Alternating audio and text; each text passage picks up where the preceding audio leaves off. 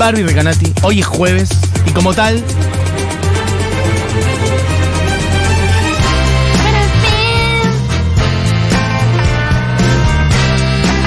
Barbie, Pepe está mostrando algún tipo de dibujo u hoja que tiene ahí atrás. Eh, no, lo que traté de decir a mi hijo no se entendió. Es que cualquier cosa que me quiera decir que me la escribe en ese papel. Sí. Así yo puedo ver a través del vidrio. Perfecto. Arranca las clases el lunes. Quiero mandarle un beso ¿Pero qué muy nivel de grande. escrito la maneja tu hijo? Ni- ni- ni- niño que está por cumplir siete años. Ah, y, ya va, ya estamos. y va al bien. colegio, Ok, escolarizado. Perfecto. Eh, quiero mandar un beso muy grande a. ¿Cómo se nota que no tenés hijos? ¿Viste? No, Como que, que, ¿sabes no, no, qué? pero típico. No típico tenía- como- pero ya. eh, ¿Sabe agarrar cosas con la mano? ¿Y la suelta? La suelta. Eh, no tenía como. el- el- la edad de Pepe la tengo como mareada. No, primer grado es como el grado en el que Bueno, los niños eso, eh, leen y escriben, No, pero si aprenden a leer y escribir. todavía- no, Cuando termina primer Había- grado. tuvo un lapsus de que por ahí todavía había un jardín ahí dando vueltas. No, ya- No, segundo grado. rato. Quiero mandar un beso muy grande a todos los mami, papi, sadres Sí. de chicos que van a colegios públicos y se enteraron hoy que había clase a partir del lunes, porque yo sé, hey, I feel you, I feel you. Yo sé que hasta hoy a la mañana tu sensación era, puede que mi hijo no vaya nunca más a la escuela. Porque no mandaban mail, no mandaban nada. Confirmado. El lunes que se arrancan las clases, por lo menos en. Capital, no sé en provincia cómo andamos. Eh, y vos veías por historias de Instagram al resto de tus amigos mandando sus hijos a colegios privados que ya arrancaron la semana pasada. Y vos sentada así Mm, esperando. En, en el concert. Ok. Y la concha de su madre. Bueno. Un besito a todas las maestras y maestros este año. Eh, les quiero decir que les quiero mucho y que eh, amo que se dediquen a esto a pesar de cómo los trata la sociedad y el Estado y que espero por favor que no nos abandonen y que se acuerden eh, que en el fondo son los más importantes de los eslabones del sistema mundial. Bien. Eh, traje una columna. Adelante. Hoy es jueves de Mostras del Rock. ¿Viste We Are the World? Be We Are the World. Quiero decir eh, que me gustó, pero no mucho, muchísimo, que la recomiendo muchísimo. No, no sé si es bueno el documental, no sé si es bueno lo que cuentan, pero el listado de artistas es Tremendo, ridículo. es ridículo. Inclusive para quienes ya conocen We Are the World y todo, te olvidas. No, no, te olvidas, te olvidas. No hay eh, relleno, es todo Exacto. como, ¿qué? Recomendamos, está en Netflix y Eh, cuenta la historia de cómo Lionel Richie sobre todo y Michael, y Michael Jackson, hay que y decirlo. Quincy Jones organizan el Sí. We Are the World. Y Pero la de ir llamando a la gente para que se vayan sumando Eso- y un efecto dominó de un primer anillo de artistas y cuando dicen, bueno, mirá que está Michael, está Stevie Wonder, no me acuerdo cuáles fueron los dos, tres primeros. Lionel Ah, Richie, Stevie Wonder y Michael. Esos son los tres sí, confirmados ellos del tres, día uno. ellos tres son los que arrancan. Y una vez que empiezan a, a un primer anillo de invitados, como que empieza a haber un efecto dominó Sí. alrededor. De hecho, Creo que la- el primero Stevie Wonder, alguno más. La primera discusión en realidad es Bruce que Springsteen si llega era o una no. canción eh, para África de artistas afrodescendientes. Y en un momento dicen, che, pará, no, incluyamos artistas blancos que le va a resumar al, al mensaje y a la recaudación. Y ahí un poco se abre el, el abanico. Pero lo lindo del documental, quiero resaltar, es que está centrado más que nada en las seis horas de grabación. En esa noche. En esa noche. es un Entonces, documental de una noche. De repente ves cosas como eh, desde algo muy, no sé, una perla, no voy a spoilear, pero una perla es eh, Stevie Wonder eh, llevando a Ray Charles al baño. Un ciego llevando a otro Es ciego verdad, Eso fue al hermoso. baño. y que todos para- hicieron el chiste de un ciego le pidió ayuda a otro Sí. ciego para, para ver a dónde ir. eh, como cosas tan tontas como esas hasta cómo estaban desesperados por comer o cómo... Hay cierta elegancia, hay que decir que yo lo pensé, porque es. No hay drogas en el loco. Claro. Es una canción que se empieza a grabar 1985, Es 3 una- de la mañana y no hay drogas. y que además vienen todos de una entrega de premios. No me acuerdo qué premio eran los Esto es lo que American, quería no sé contar. qué. Vienen de los eh, De American Music Music. Award. Y la, la sesión de grabación, Diego, bajamos un poco la cortina, está gritando como loco. La sesión de grabación de We Are the World arranca como que te diga a la una de la mañana, Y porque, todo- día, todos mañana. vienen de una entrega de premios. En lo, mediados de los años 80 y son las 5 de la mañana. Bueno, no hace falta, ¿no? Pero, Pero- en, la, en el documental están todos Es tomando. Sindor y Sí. comiendo Y, y una galletitas cosa de también agua. muy linda es que me, me, me pareció. eh, na- creo que nadie toma dimensión de que para mí lo más zarpado de esa grabación, que yo desconocía hasta que vi el documental, es que 30 artistas Mamá. Está escribiendo Pepe. Mamá, ¿cómo me estoy portando? Te quiero. No, Pepe, escribís espectacular. Hijo, te estás portando increíble. Te estás portando bárbaro. Yo también te he tomado cariño en el último tiempo y te amo. ¿Te lo vas a quedar? ¿Sentís que estás para llevártelo? Te amo, hijo. Perfecto. No, poneme. Sí, sí. Esto, te estás no portando muy bien. muy Pepe, bien te estás portando. Pepe, joya, bárbaro. Muy bien. Ay, tira beso, Pepe. Perfecto. Bueno, eh, la cosa que, una de las cosas que me sorprendió fue que vayan después de una entrega de premios. No es poca cosa. Porque vos pensás que eh, los artistas, no es que todos fueron los ganadores. Fueron artistas que perdieron, artistas que ganaron, artistas que eh, tocaron. Que después de la entrega de premios, en lugar de irte al after, donde está todo el mundo chupándote el culo porque ganaste, Sí. o a tu casa a llorar porque perdiste, se fueron todos a este estudio a grabar en las condiciones más austeras que se podía grabar también. Porque no es que una cosa es cuando vos sos un artista en un millón, entonces te esperan con el sushi y el champagne, pero otra cosa es cuando son todos los grandes del mundo en un Y salón. tienen que ser todos juntos esa noche. Buena parte del, del atractivo de la peli es que no, no hay chance de estirar eso a una segunda jornada. No, y todos tienen aviones cinta. que salen a Singapur al otro día, todos artistas que están en el medio de todo una gira. en cinta. De hecho, por eso aprovecharon la noche de una premiación, porque ya era una excusa para que estuvieran todos en la misma ciudad por esa entrega de premios. Muy espectacular. Bueno, Bueno, ahí si se desprende otra cosa, Si ven el documental van a encontrar que eh, el documental está hecho con eh, voces en off de época, grabaciones de época y con la presencia de tres músicos, creo que tres o cuatro músicos que están en un estudio hablando. Entre ellos está Bruce Springsteen, que está en una casa, en una cabaña, está Lionel Richie y aparece una mujer eh, que yo personalmente eh, no la conocía salvo por imágenes, como cuando aparece ya así la percusionista de Prince, conozco a la percusionista de Prince, pero no sabía que tenía una carrera solista, no sabía. Estoy hablando de Sheila E., que dije, cuando me fui dando cuenta quién era, dije, voy a hacer una columna de ella en la radio, sobre todo haciendo una autocrítica de no conocerla. Y ahí quiero también resaltar esto que pasa con Mostras del Rock, que es que muchas veces, por más que investigues y por más que te metas y por más que lo que más te importe sea encontrar todas esas perlas, nunca dejan de aparecer mujeres que no solamente decís, ¿cómo no conozco a esta mujer? Sino que son muy famosas. Son muy famosas en el contexto, en la época, son tan famosas. O sea, Sheila E. es tan famosa en esa época en Estados Unidos que Sí. tiene su estrella en Hollywood. Sí, lo tiene. Es No, Sheila es una bestia total, total. muy total. famosa. Y además, muy famosa desde un lugar, eh, em, me refiero al instrumento que toca, a lo, lo que ella hace, que la pone en un lugar difícil, porque Sheila. Mal. es percusionista o baterista, pero sobre todo percusionista. De- lo que pasa es que canta como el carajo y tiene una actitud increíble. Y bueno, de hecho, bueno, es sobre todo este, conocida por ser la percusionista de, de Prince, pero armó una carrera solista y ella ha, ha liderado, bueno, discos, Y proyectos. Un poquito como que también me aparecieron muchos, eh, muchas sorpresas alrededor de ella. Entonces armé una columna medio de LAM, más que de la hora animada, eh, que viene con un par de chismes. De LAM, me quedé pensando, perfecto, de Los Ángeles de la Mañana. Viene- perfecto. es más LAM que la LOA. Ok, LHA. Es más LAM que Ajá, LOA. ok.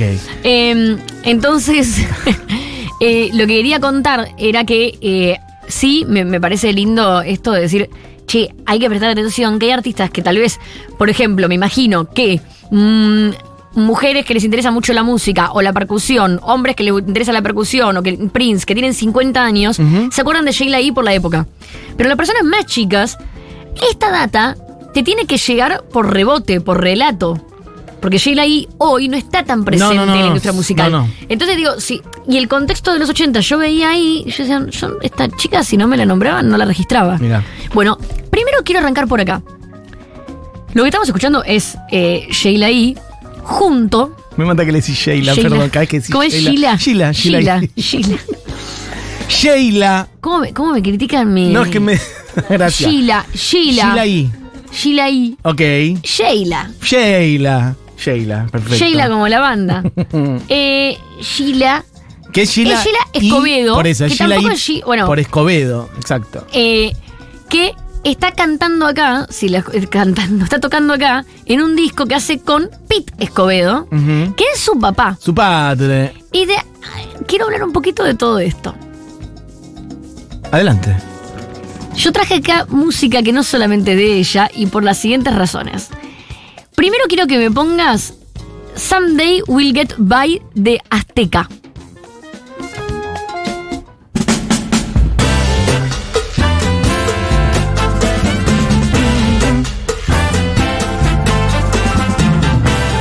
Muy buena. Toda la música que aparece de esta. Todo el árbol de música que aparece de esta mujer es hermoso.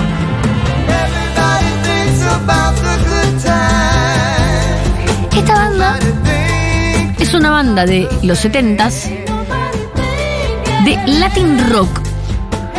Un género para también eh, a- algún día dedicarle un rato, pero Latin rock de los 70s, Es que, que es un género como muy particular en Estados Unidos, porque por un lado tiene todas las influencias de los instrumentos y ritmos latinos, pero mezclados con el jazz gringo. Claro. Estrictamente el jazz gringo. Bueno, hay mucho Latin jazz, toda la fusión también que originó la salsa y demás, como toda la escena medio de, de Puerto Rico, de Cuba, también de México, pero sobre todo más esa, la más caribeña, metiéndose por el Miami, por Nueva York y entrando un poco a Estados Unidos y metiendo lo latín en general. Totalmente. Hay un Pepe con un montón de corazones ahora dibujando. Esto yo lo voy contando el amor, Pepe. porque si no, no, no llega. Adelante. Mm.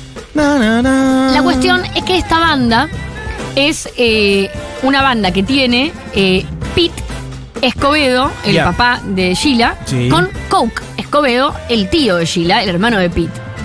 En este momento, esta banda que está sonando es eh, también la banda de Santana. Ujú. O sea que no solamente eran, además escuchás y es re Santana, eh, no solamente es la- mu- los músicos que tiene Santana, sino que Pete Escobedo también es un poco como el director musical de Santana. Que acá viene la verdadera herencia de Sheila. Y ahí vamos a ir. Bueno, acá ella es una niña que toca con el padre desde el principio, siempre está con el padre. El padre tiene varios hermanos, también me quiero meter acá. Ok. Esto es Azteca, la banda del papá y el tío de Sheila, de Pete Escobedo y Los Escobedo, los hermanos Escobedo. Pero hay más Escobedos. Eh, pará, ¿quién es el padrino de Sheila? Y no. Tito Puente. Tito Puente. Bueno, todos percusionistas de primera línea. Sí, si no era absoluto. percusionista, la echaban de la familia. Claro. Eh, no, podés creer que me salió científica. Después está. Ay, para que yo de esta no sé si traje porque me pareció muy feo. No, no traje. Bueno, está Mario Escobedo, que también tiene una banda, pero no la traje porque me pareció muy fea. Eh, y después está Javier Escobedo, tío paterno, que acá es donde entró más la influencia de Barbie. Yo estaba haciendo este- esta columna y dije, ¡No! ¿Qué? Javier Escobedo era el líder y cantante de una banda punk eh, de Estados Unidos de los 70s que se llama The Zeros. 70 más 80s. Si podemos poner Don't Push Me Around de, de Zeros. De Ceros.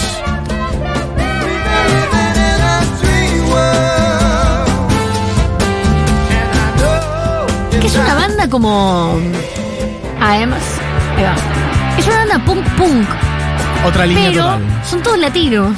Entonces, de hecho, son como se refieren a ellos como los Ramones latinos. Me encanta. Que por cierto, nadie es latino.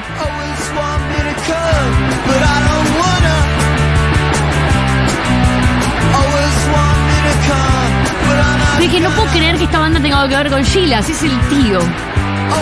Bueno, tenía mucha eh, sangre musical, este, eso, mucha línea musical en su sangre, digamos. Después hay otro tío de Escobedo, y acá es la parte del AM. A ¿Estás listo para este dato? Sí.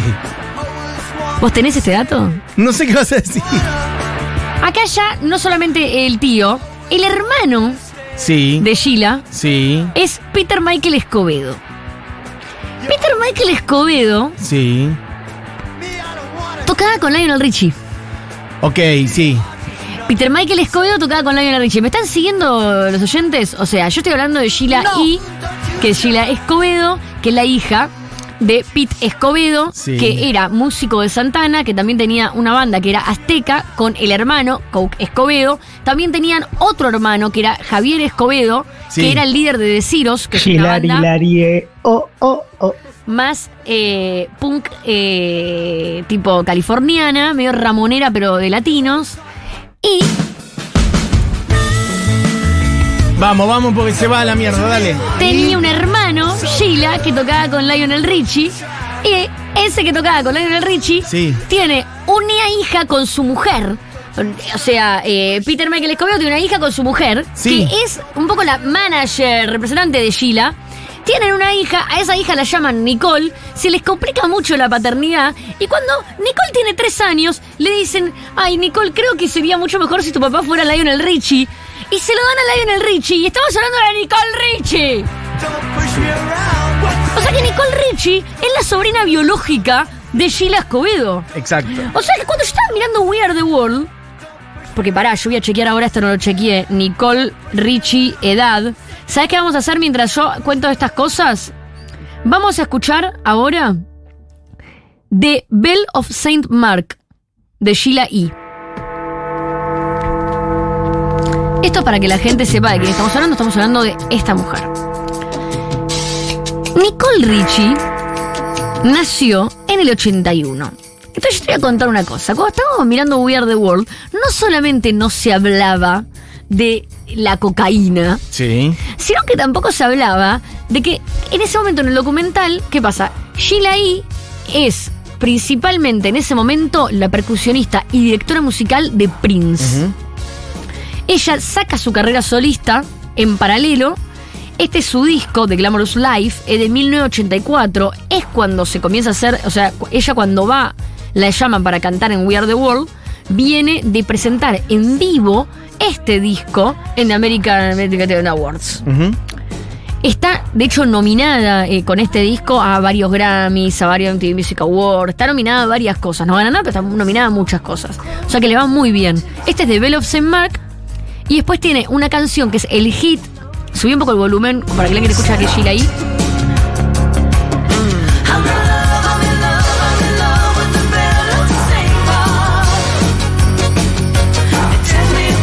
Ochentero. Menos lo que venía haciendo con el padre. Lo que escuchamos al principio era un disco que tenía con el padre. Y el hit de ella, hitazo de los ochentas en ese momento, es The Glamorous Life.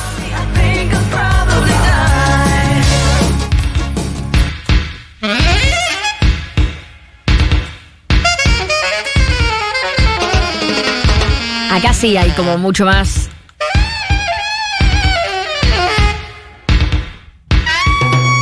Papá y los tíos mirándolo por atrás del vidrio del estudio. Claro, ya está. A ver, Sheila, ¿qué tal tu disco nuevo, nena? Bueno, la cosa es que Sheila en ese momento es la percusionista de Prince. Es más conocida por ser la percusionista de Prince. Y también en ese momento todo el mundo lo sabía. Sheila era la amante de Prince. Era una relación extramatrimonial que tenía Prince, porque Prince estaba en ese momento bastante comprometido. Sí. Pero era una relación bastante conocida. De hecho, Prince se acerca a Sheila cuando la ve tocar. Eh, creo que con el, padre, padre. va y le dice, estamos acá con el bajista, queremos ver cuál de los dos se casa con vos. Flor de forro, Prince, hay que siempre recordarlo. Eh, todo lo que tenía de talentoso lo tenía forro. Bueno, Era difícil igual no caer un poco rendida o rendido a los pies de Prince. El magnetismo mm, particular. Era bastante difícil caer a los pies de Prince, no era difícil porque, Porque está era a dos petizo, centímetros de. Un metro veinte. Claro, pero hay que Pero- decir eso. Estaba en un nivel. De hecho, sobre el otro artista también que tiene mucho, eh, altísimo nivel en sus años, también hay muchas cosas para decir que son Michael, Michael Jackson. Pero digo, eso se ve en el documental, de hecho. Las dos. No sé de qué hablas. Las dos. Los dos. Las dos eh, medio estrellas de ese momento. Son Michael Jackson y Prince, que de hecho tienen mucha rivalidad. Y este. Re. Esa noche están los dos muy nominados. Está, ahí voy. Ok. Eh, Sheila, entonces Prince se acerca a Sheila ahí, medio como que le dice, che, quiero que seas mi novia. Eh, Sheila ahí cae rendida a sus pies y se transforma no solamente en la percusionista de Prince, sino también en la directora eh, de eh, la di- directora de, eh, orquestal iba a decir, no, Sí, en la musical, la arregladora Sí, de la la parte- arregladora sobre de todo la parte Prince. de- o sea, sí. ella es la, la arregladora de Prince. Vamos a poner la canción Let's Go Crazy de Purple Rain, Tremendo. que es eh, em- es eh, la banda de Prince la dirige Sheila E. y en esta canción también canta. La cosa es que la llaman a ella para cantar en We Are the World. Y cuando la llaman a ella para cantar en We Are the World, Lionel Richie lo cuenta en el docu. Dice, y la llamamos a Sheila para que venga Prince.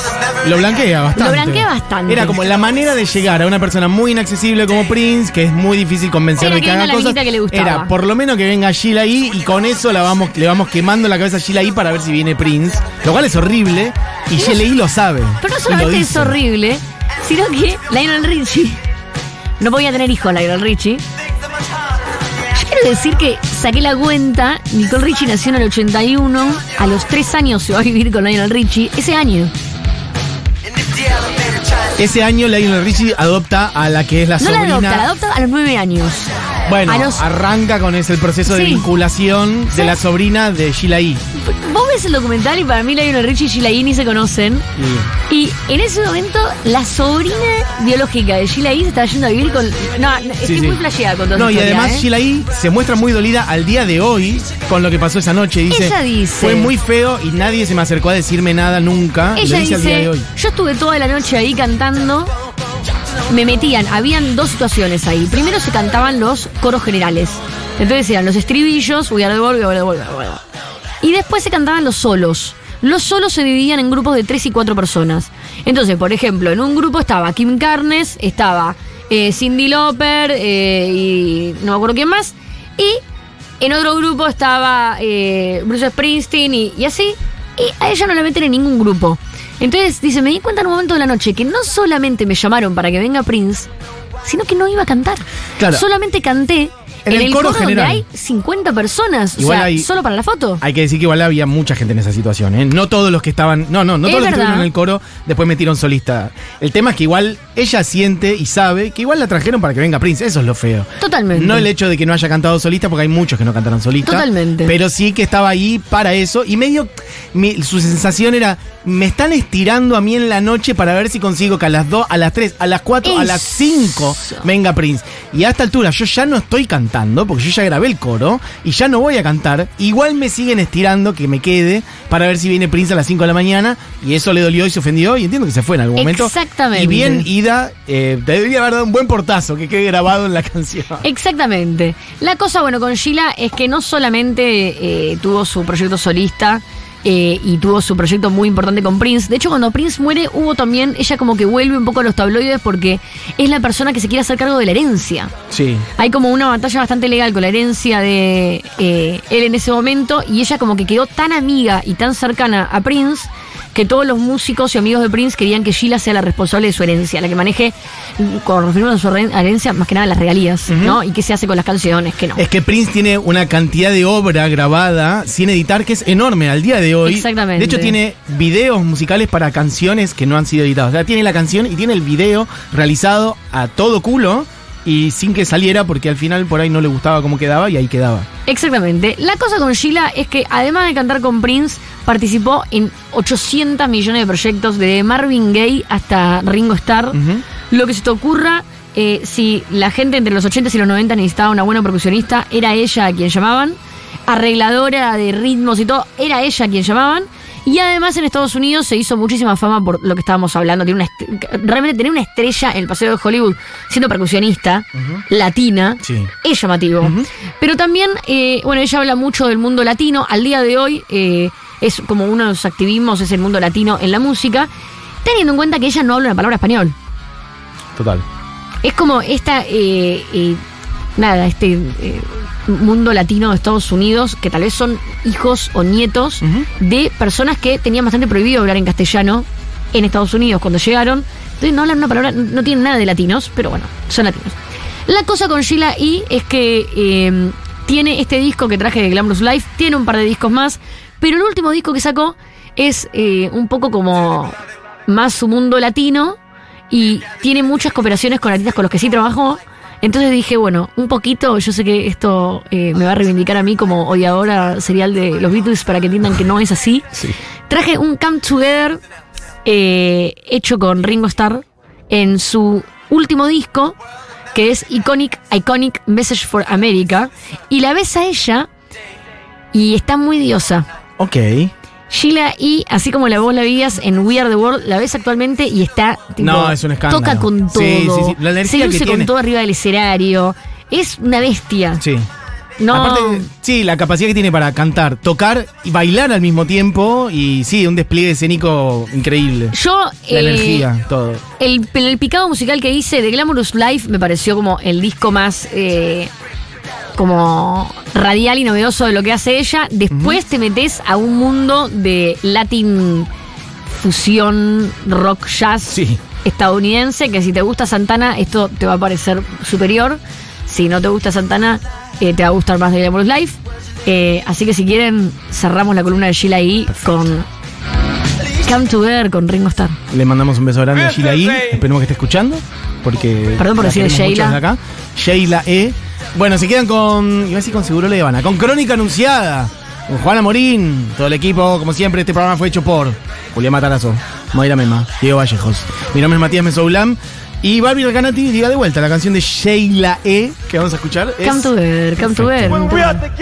Y ella acá toca, canta, mete un poco. Acá sí, escucha. Escuchá ya.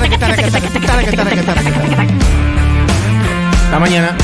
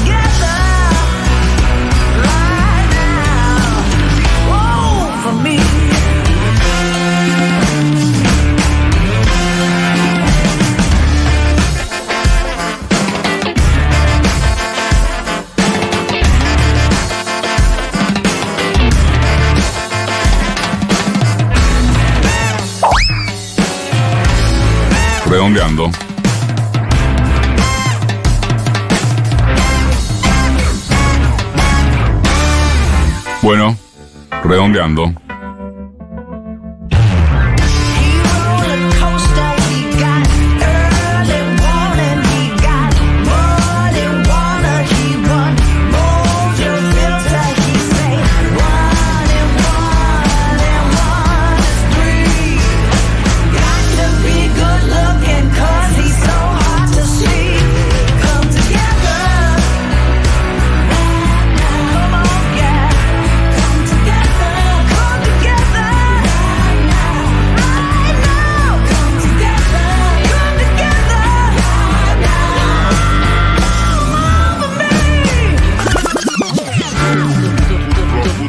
푸드락